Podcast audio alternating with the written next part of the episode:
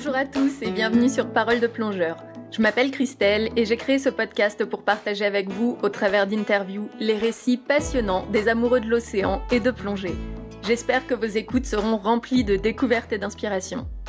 Dans cet épisode, j'ai l'honneur d'interviewer un grand plongeur, Pascal Bernabé, qui a été de 2005 à 2014 le détenteur du record du monde de profondeur en scaphandre autonome à moins 330 mètres. Ce record a été battu en 2014 par le nageur de combat égyptien Ahmed Gamal Gabr avec 332,35 mètres. Pascal va surtout nous parler dans cet épisode de sa plongée record, mais aussi de la plongée spéléo et tech en général, qu'il continue encore aujourd'hui d'enseigner sous forme de stage. Bonne écoute!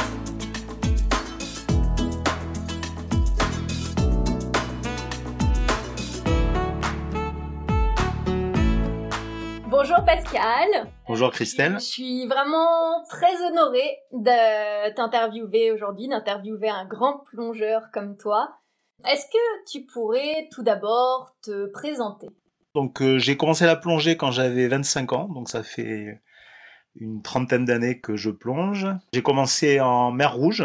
J'étais coopérant à l'époque dans la, dans la région. Euh, voilà, j'étais plongeur loisir pendant deux ans. J'ai très vite basculé au bout de un peu moins de deux ans de pratique dans la plongée souterraine, dans la montagne noire au début, dans des, des grottes c'est pourri, euh, petites, étroites, pas profondes du tout. Mais ça a été très formateur pour la suite. Et après j'ai fait quasiment, je pense que pendant huit ans j'ai fait quasiment que du que de la plongée souterraine, donc de plus en plus profonde. Donc ça a commencé par des, des petits siphons euh, à moins 1, moins 2, euh, où derrière euh, c'était plutôt de la spéléo sèche. Et ça s'est terminé plutôt par des, des plongées à, à, je sais pas, moins 80, moins 100, moins... Voilà, ça a été euh, très vite, euh, ça a été le, le, parcours. Tu faisais ça pour le plaisir? Ouais, c'était un loisir, ouais. ouais. Donc j'ai fait des explorations pendant 8 ans. Après j'ai rencontré François Brun. Un petit peu avant, je, la mer me manquait, donc j'ai, je me suis remis à la plongée mer, donc surtout toujours pareil sur l'exploration, comme en spéléo, sur l'exploration d'épave, donc avec un copain et ensuite surtout avec François, avec qui par la suite on a écrit des livres. Et puis euh, voilà, et puis après j'ai j'ai formé des plongeurs pompiers pendant deux ans. Et puis euh, après, j'en ai, ai, fait mon boulot pendant une dizaine d'années. J'ai formé des, bah, des, des plongeurs loisirs à haut tech, du tech débutant et à la spéléo aussi, hein, jusqu'au tech euh, le plus profond. Quoi. Et à quel moment t'es venu l'idée de te lancer dans un record du monde?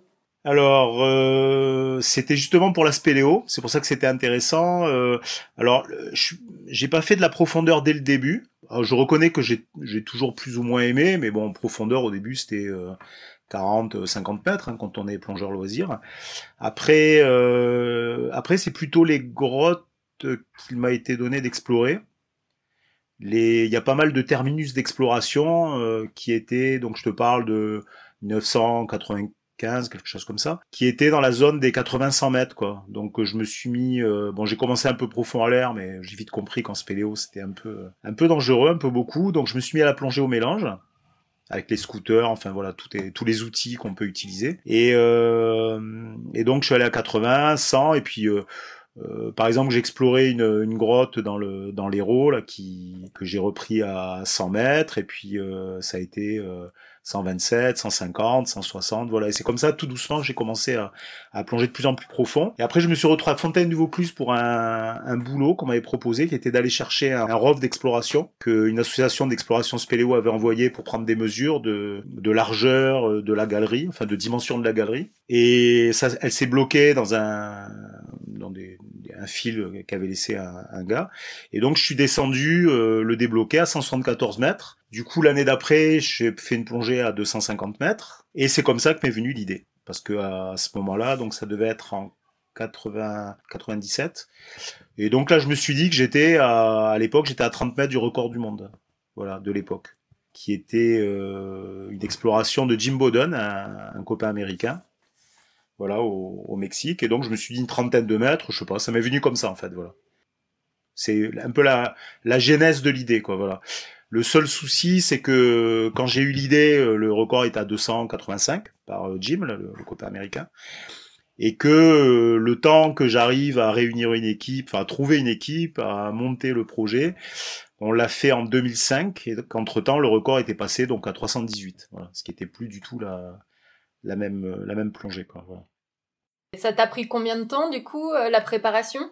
En quoi ça consiste? De la première fois où j'ai eu l'idée, donc en 97 à, au record, euh, 2005, on fait 8 ans quoi. 8 ans. Donc le temps, je te dis, le temps de trouver une équipe, parce que ça, à mon avis, c'est primordial. Des, des gens compétents et avec qui on a une relation d'amitié, tu vois, de, de, confiance aussi.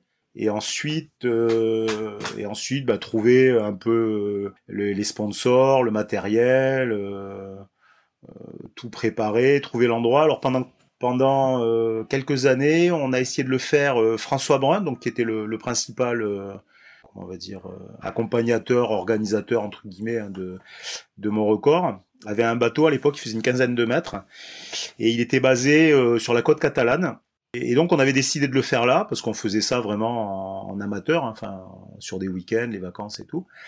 Et sauf que, alors on a réussi à faire une plongée, une espèce de plongée, comment on dit, euh, une répétition de, du record à 231 mètres, qui s'est on avait euh, ce qu'on appelle pétole dans le coin, tu vois, une espèce de d'eau d'huile, tu vois. Et c'est c'était au Cap Créus, dans les les eaux entre la, la France et l'Espagne pour trouver euh, la profondeur et les pour faire 300 euh, et quelques, il nous fallait aussi le même genre de d'endroit. On voulait 400 mètres de fond, tu vois, pour en cas de dérive, pour pas être surpris.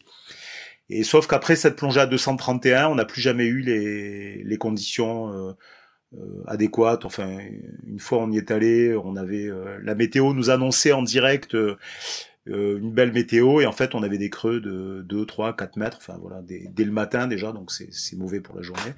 Et comme ça, ça, voilà, on a eu deux trois, deux, trois tentatives avortées, dont une où j'étais vraiment sur le bateau. Hein.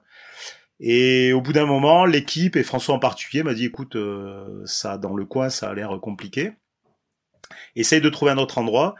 Et à ce moment-là, il y a Paul Poivert, donc qui, qui était le, le, rédacteur en chef d'Octopus à l'époque, et qui avait un copain corse, donc Denis Bignan, qui avait un club à Propriano, dans la baie du Valenco, et qui lui a, voilà, il a entendu parler de l'histoire et il m'a proposé d'organiser mon record, donc euh, Denis Bignan, quoi, voilà, à Propriano. Donc ça tombait euh, très très bien, très très bien.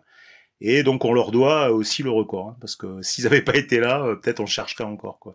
Parce qu'après, pour aller dans des endroits comme l'Égypte ou, les Bahamas ou quoi, où évidemment les conditions sont bien meilleures, il faut un autre budget que ce qu'on avait. Quoi, voilà. Et donc voilà, donc ça, donc en 2000 en 2005, début juillet 2005, dès que j'ai eu mes vacances scolaires. J'étais euh, prof d'école à l'époque, donc euh, j'ai eu les vacances le vendredi, le samedi on a pris le ferry, on était euh, là-bas, on a tout préparé, et quelques jours plus tard on a fait le record. Quoi, voilà. Donc du coup la plongée la plus profonde que tu avais faite juste avant le record, c'était? C'était 250. 250. 250. Et donc le record à 330 mètres que tu as fait. Ouais, c'était un gros saut un gros saut. Déjà parce que j'étais parti sur l'idée d'un record euh, quand il était à 285 mètres, mais pas pas à 330 mètres. Et mais bon, on n'a pas voulu lâcher le lâcher l'affaire, donc voilà, on était tous un peu euh, têtus. on a l'air très raisonnable comme ça, mais j'imagine que on l'était pas tant que ça. Et oui, c'est vrai. Et après, bon, le problème, c'est que pour ces plongées, mais je, si je vois un peu les autres personnes qui ont fait les, les records, euh, c'est pas des plongées où tu peux t'entraîner. Chaque plongée coûte très cher et, et très risqué, tu vois. Au-delà de, on va dire, 200, euh, à partir et au-delà de 200, les, les risques d'accident de, décompression augmentent. Euh, pour moi et puis pour les, les, les plongeurs de soutien aussi. Hein. Et, et puis c'est des gros, gros, gros trucs à mettre en, place, quoi, des vraiment des grosses opérations. Euh, la météo, enfin tu vois déjà la difficulté qu'on avait eu à faire une plongée à 230 et bon voilà.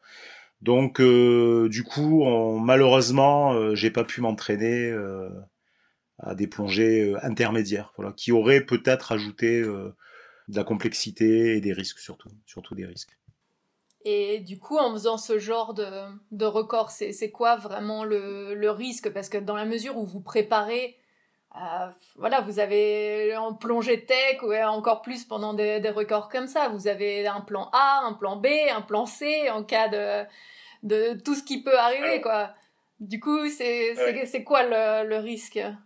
Le, risque principal, alors à l'époque, moi j'avais peur d'un accident de décompression.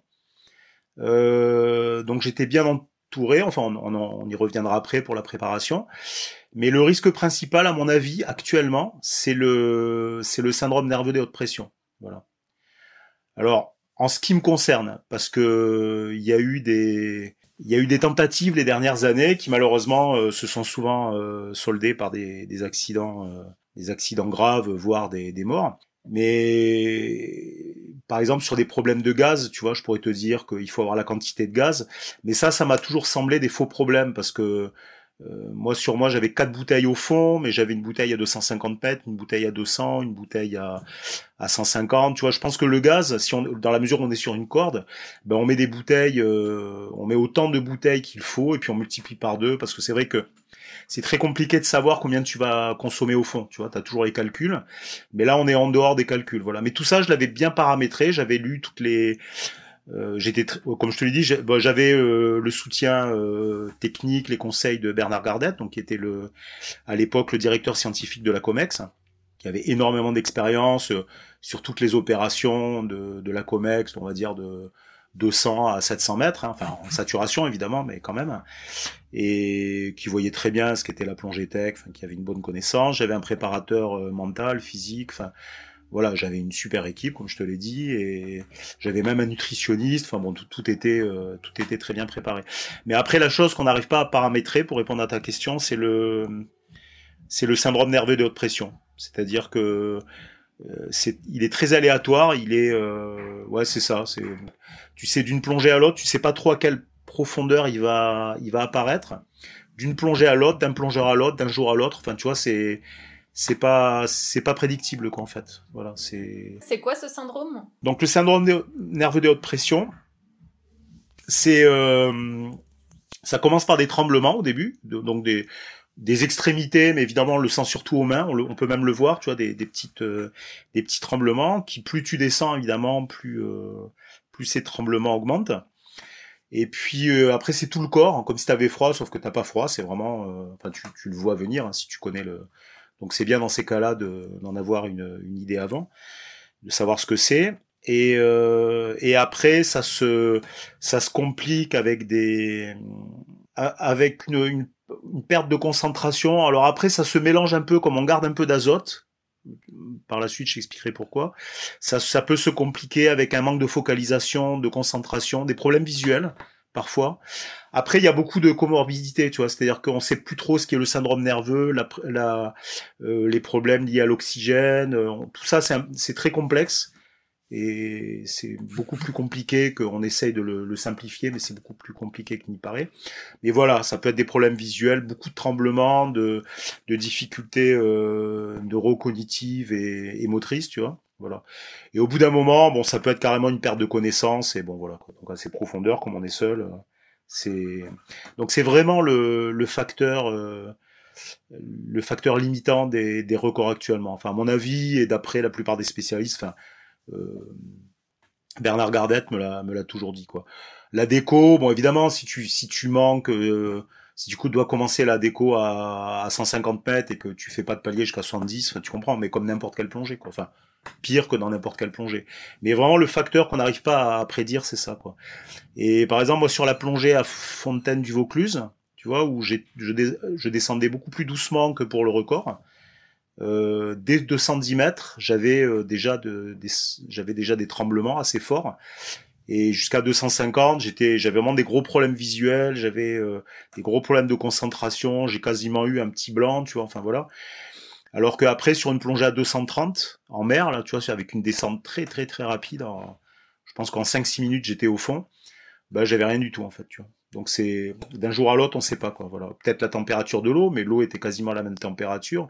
On dit que normalement, euh, plus on descend vite et plus on a ce risque, mais c'est pas aussi simple parce que c'est un peu comme la narcose, mais bon, là, là, descendre lentement pour les professionnels, c'est plutôt descendre à, c'est pas 10 mètres par minute, tu vois, au lieu de 30 ou 40 ou 50 comme, comme comme était ma vitesse, mais les professionnels pour aller à 200 mètres, ils descendent en une demi-journée par exemple, tu vois, ou en deux heures ou un truc comme ça, tu vois. Enfin, c'est pas en aucun cas c'est limité de 44 minutes à 10 mètres minutes, quoi, tu vois. C'est pas c'est voilà.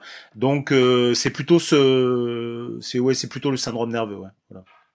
Et après on met un peu d'azote parce qu'il semble que des des gaz narcotiques comme l'azote, hein, euh, euh alors peut-être le diminue pas mais le le masque un peu voilà, on le ressent un peu moins, mais après tu remplaces euh, un problème par un autre, hein, parce que tu es supposé avoir moins de syndrome nerveux, mais tu plus de narcose. Voilà. Par exemple, Jim Bowden, quand il a fait son record à 285, il avait une équivalence narcose comme s'il était à 90-100 mètres à l'air, tu vois.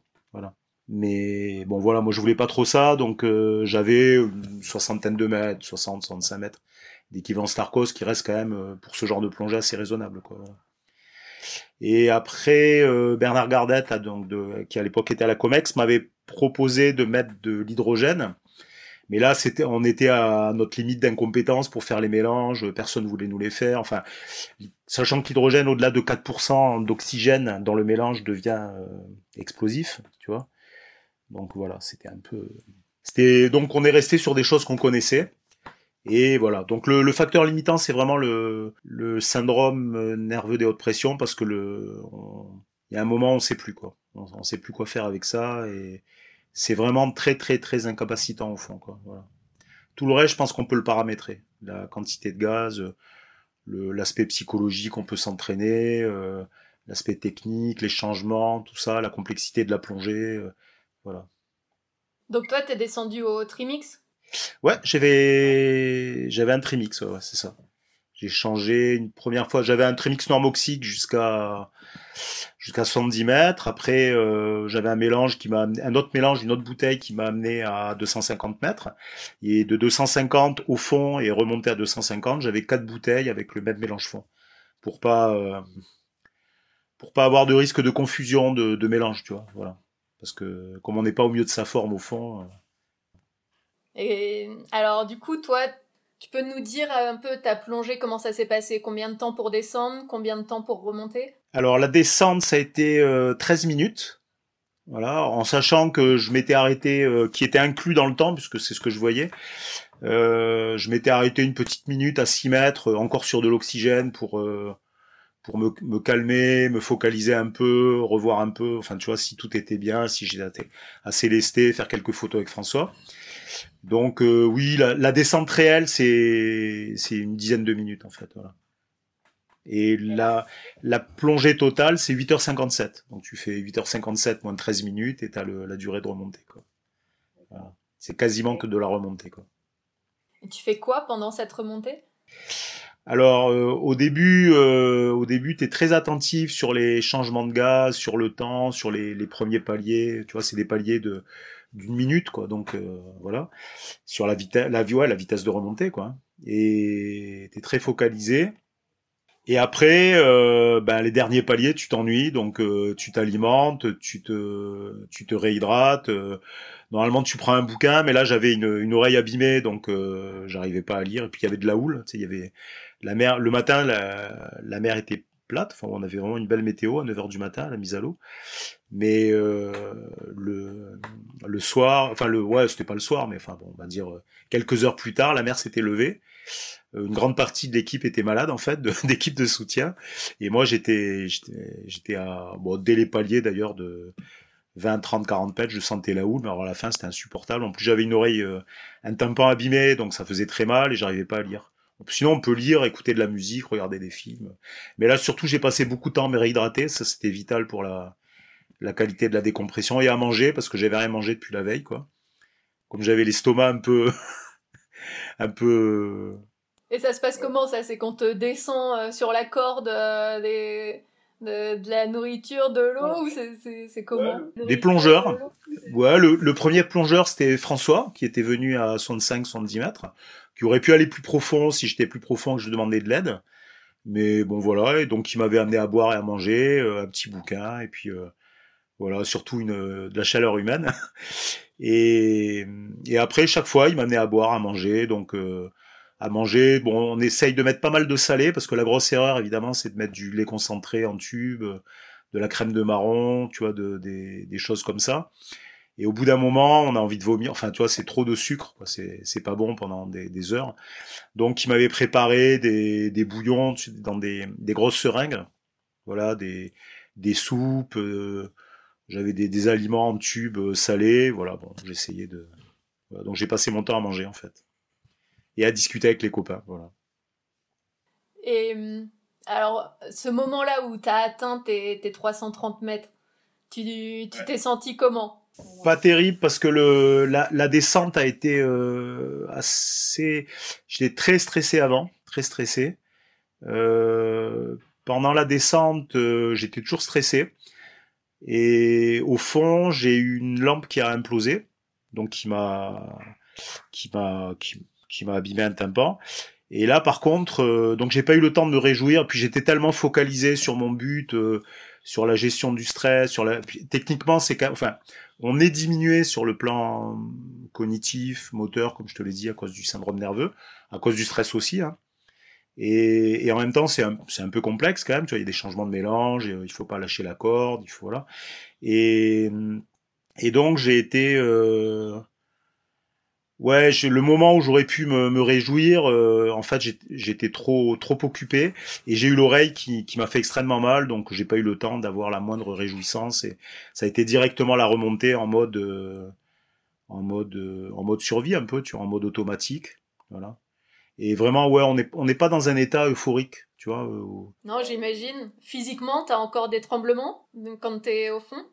Ah oui, oui, oui, oui, oui, ça tremblait. Alors moins, moins que j'aurais pu euh, le penser, mais t'es vraiment obligé de beaucoup, beaucoup te concentrer, tu vois, te focaliser sur les tâches à, accomplir. Enfin, c'est.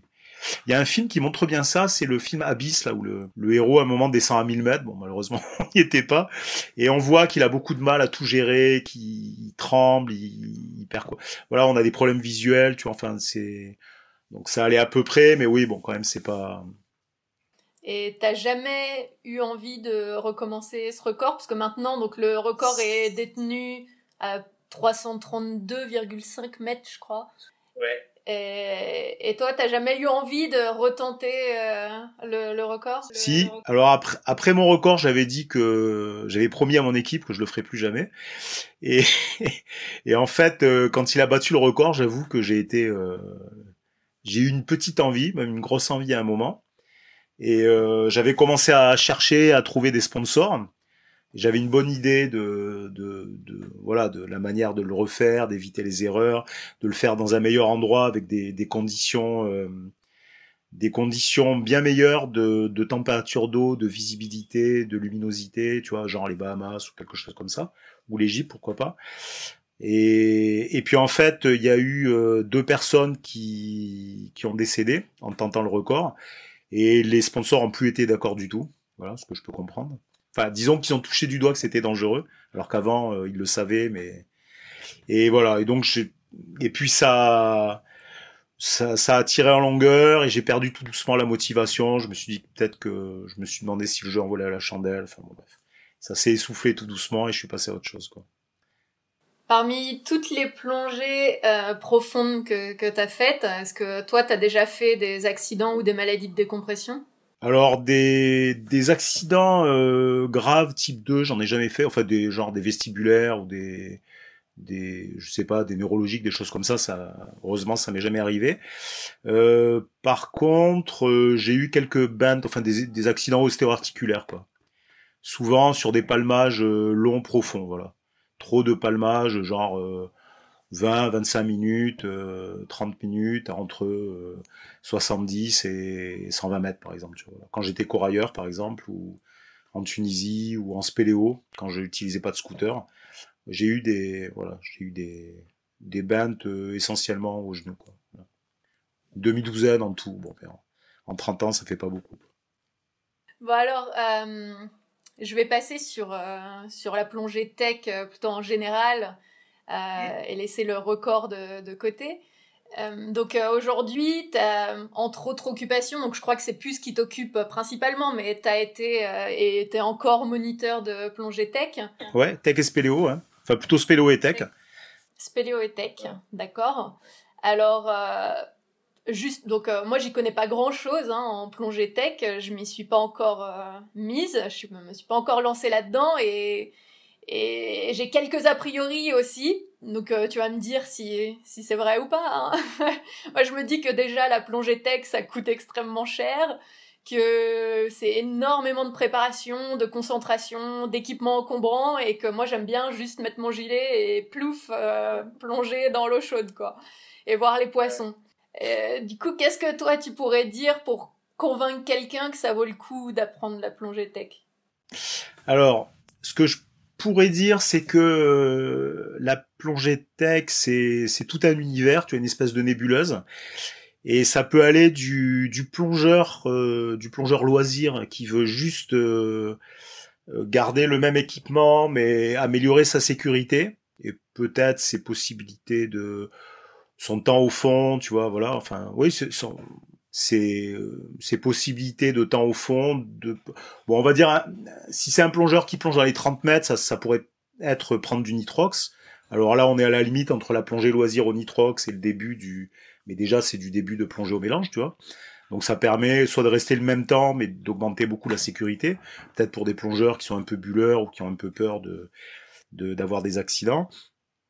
Et euh, pour des gens qui vont par exemple déjà à 50-60 mètres, ça peut être euh, plutôt qu'y aller en mono-bouteille, euh, ça peut y être, ça peut être d'y aller avec un petit bi-bouteille, tu vois, et un petit, une petite bouteille relais en décompression avec de l'oxypure ou du 50%. Enfin bon, je donne des exemples, hein, ça n'a rien de, voilà. Et du coup, pouvoir rester peut-être un tout petit peu plus au fond, éventuellement mettre un petit peu d'hélium. Bon là déjà, on est dans un coût un peu plus élevé, mais euh, même sur des plongées à 40-50 mètres, euh, faire la décompression avec un 50%, déjà c'est c'est juste un élément de sécurité, quoi, tu vois. Voilà. On peut rester, si on a un bibouteille, bon déjà là aussi on est dans un, un petit investissement, mais c'est pas forcément, il y a du matériel d'occasion, il y a, tu vois, c'est pas forcément des gros investissements, euh, voilà. Et là on est plus dans la recherche de, pas tellement de performance, peut-être rester un, un, petit peu plus au fond ou, ou avec du nitrox plus longtemps au fond, tu vois, sans palier mais surtout dans la sécurité, voilà, dans la recherche de plaisir et de sécurité. Et évidemment, après, euh, plus loin, on, on, dans l'aspect financier et matériel, ben, on a les beaucoup de bouteilles ou les recycleurs. Maintenant évidemment où les prix sont plus du tout les mêmes. Ou le scooter. Et évidemment là on peut tomber dans des équipements très lourds et très chers. Et des formations aussi euh, très longues et très chères quoi voilà. C'est tout un mais je pense que chacun peut y trouver c'est toute une nébuleuse comme je te disais hein. Tout un univers, mais chacun peut y trouver son compte. Quand tu recherches un peu plus de profondeur, quand tu vas déjà dans la zone des 100 mètres, quel est l'intérêt? Est-ce qu'il y a des choses euh, à voir au fond que, que tu peux pas voir euh, plus moins profond? Alors oui, alors ça c'est c'est alors déjà il y a quelque chose qu'il faut dire avant, c'est que quand même on... c'est une faut que les gens aient conscience quand même que plus on va euh, plus on reste de temps au fond et plus on va profond, plus il y a un engagement important en termes de risque. Il faut pas, faut pas se, se voler la face. Hein. En termes de risque, en termes de et en termes de temps de formation, d'expérience à acquérir et de et de de coûts, enfin d'équipements accumulés quoi. Malheureusement, c'est c'est comme ça quoi. Voilà. Euh, ensuite, euh, simplement, ça ouvre des ça ouvre des des, des champs d'exploration, enfin au sens large, hein, qu'on voilà, si euh, la, la, tranche des 60 à 100 mètres, euh, il y, a, y, a, des grottes à explorer, enfin à explorer, à, à, visiter au moins en tout cas, à explorer moins maintenant en France, mais et puis des épaves, par exemple à Marseille, il y a le, le Natal, enfin qui sont 120, 130, il y a des avec François Brun, on avait exploré une épave qui était sur une 95, 100 mètres, 110 mètres, mais rien qu'à 95, 100 mètres, on est déjà sur le dessus, les stérelles, donc. Et voilà, ça, c'est des, des épaves, ça, ça ouvre un, nouveau champ de d'action, quoi, voilà, tout simplement. Il y a des choses à voir, oui. Alors, tu parles du risque dans la plongée tech, plus tu descends en profond, plus il y a de risques. Toi, j'imagine qu'avec toutes ces plongées, il y a des moments où tu as eu des petites peurs. Euh, est-ce qu'il y a, est-ce que tu as une plongée en tête, euh, la plongée où tu te dis celle-là c'est, c'est celle où j'ai eu le plus peur euh, de, dans ma vie. Quoi. Alors celle où j'ai eu de loin loin le plus peur, c'était euh, c'était le record en fait. Hein. Ça, euh, c'est une plongée où j'ai pris extrêmement peu de plaisir finalement. voire pas du tout. à part le fait d'avoir fait, d'avoir, d'avoir réalisé le projet qu'on avait, mais à part ça, j'étais content pour moi, euh, content pour ma famille, euh, content pour les copains parce qu'ils ils avaient eu vraiment, enfin je pense qu'ils étaient, euh, ouais, ils étaient pas rassurés euh, pendant la plongée avant, voilà. Euh, mais sinon, ça a été une grande partie de stress. On va dire de stress entre la veille et pendant des années, ça a été très opérationnel, très opératoire. C'est-à-dire, on a tout planifié, mais c'était, on était assez déconnecté de la réalité, je pense. Et c'était c'est assez intéressant parce qu'on s'en est aperçu bien après. La veille, on a commencé à avoir de gros doutes quand même, pas des doutes sur notre préparation, hein, mais à prendre conscience, je crois, de bah voilà, de, de l'espèce de petit truc en plus, tu vois, de, de voilà, de, de l'ampleur de la chose, en, en, sortant un peu du champ, juste, tu vois, de la planification, de tout va aller bien, on a tout préparé, comme tu l'as dit, le plan A, le plan B, le plan C, tu vois. On avait prévu des dérives en cas de vent, on avait, j'étais accroché sur la corde, enfin tout était prévu, sauf euh, ce qui est pas prévu, par exemple la lampe qui pète ou, ou euh, tu vois, voilà, un problème avec le syndrome nerveux. Voilà. Mais à part ça, ça a été voilà de la veille. Alors, le matin, c'était c'était une catastrophe euh, au niveau stress, malgré euh, la sophrologie et toutes ces choses-là. Et pendant toute la descente, comme je te l'ai dit, j'ai eu aucun plaisir. Pourtant, c'est une belle descente quand même. Hein. C'est 10 minutes de descente. C'est quand même une sacrée belle descente. Un gros plaisir de ce côté-là, mais bon, euh, quand même euh, très contrebalancé par le stress. Et après, c'est juste remonter en automatique parce que j'avais très mal à une oreille, tu vois. Voilà. Donc ouais, c'est, je crois que c'est la pire plongée que j'ai faite. Hein. Tu fais quand même de la plongée loisir, juste avec euh, ta petite bouteille, ton petit gilet. Ouais, je crois qu'à un moment, j'ai fait tellement de plongées avec tellement de trop de matériel et tellement de trop d'engagement que j'apprécie euh, de plus en plus la plongée loisir, voilà, de plus en plus. Et alors, je suis jamais tranquille parce que juste avec une bouteille, deux détendeurs dessus et une stab, tu vois, je me dis j'ai oublié un truc. mais en fait, non, non, mais j'apprécie vraiment énormément hein, de d'avoir euh, de moins prendre de risques, de, de oui, d'avoir d'avoir beaucoup moins de matériel et puis d'aller peu profond. Enfin, voilà. Ce qui n'empêche que voilà, quand j'enseigne encore en spéléo, je prends beaucoup de plaisir. Euh, c'est pas la question, hein, mais j'apprécie de plus en plus la plongée loisir. Bon alors on, pourrait parler encore pendant des heures, hein, parce que tu as fait tellement de, choses, tu as participé à des tournages de films, tu as, as, été plongeur sauveteur, tu as participé à l'élaboration de tables de plongée, Voilà, t'as fait tellement de choses, mais bon, on va pas faire un épisode euh, de deux heures. du coup, juste en dernière question, est-ce que il y a quelque chose dont on n'a pas parlé ou quelque chose que tu voudrais ajouter pour euh, finir euh, cette conversation? Non, non, non, je rien, rien. Simplement que voilà, je trouve qu'au bout d'un moment, avec du recul, je me dis que voilà, bon, ça, peut sembler un peu paradoxal et un peu euh, peut-être hypocrite pour certains, mais voilà, plus ça va, plus je me dis qu'il y, a quand même, il n'y a pas grand-chose qui justifie de prendre d'énormes risques, tu vois, et de risquer sa vie. Voilà, évidemment, je dis ça peut-être avec du recul. Hein.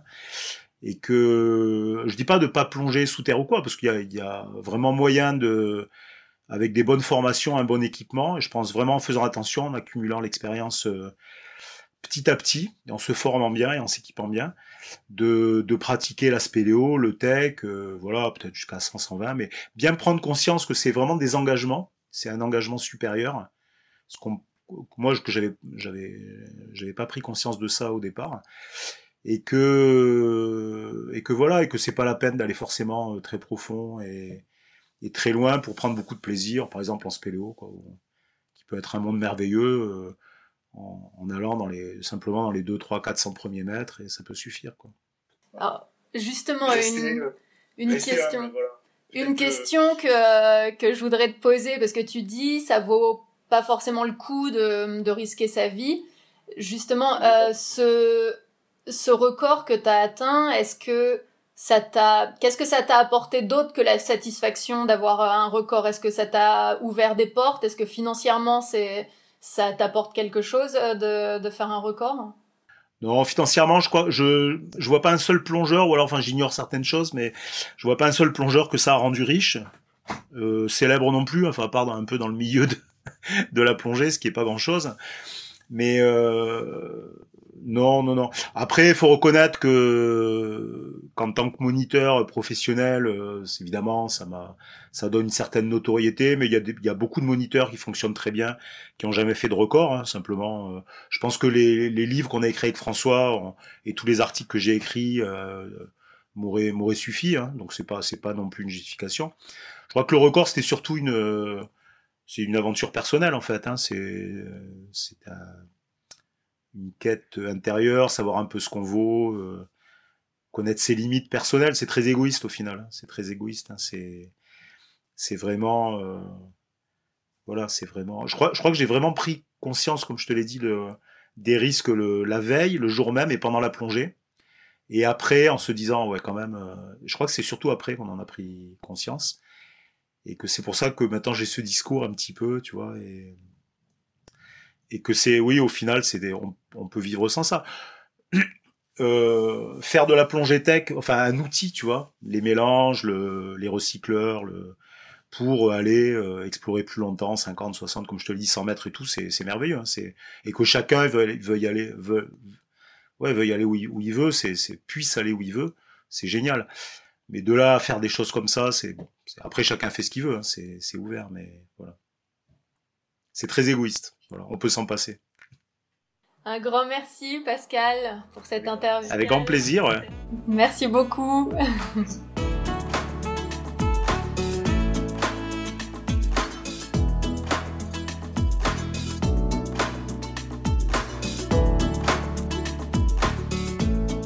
Voilà, cet épisode est terminé. Merci de nous avoir écoutés.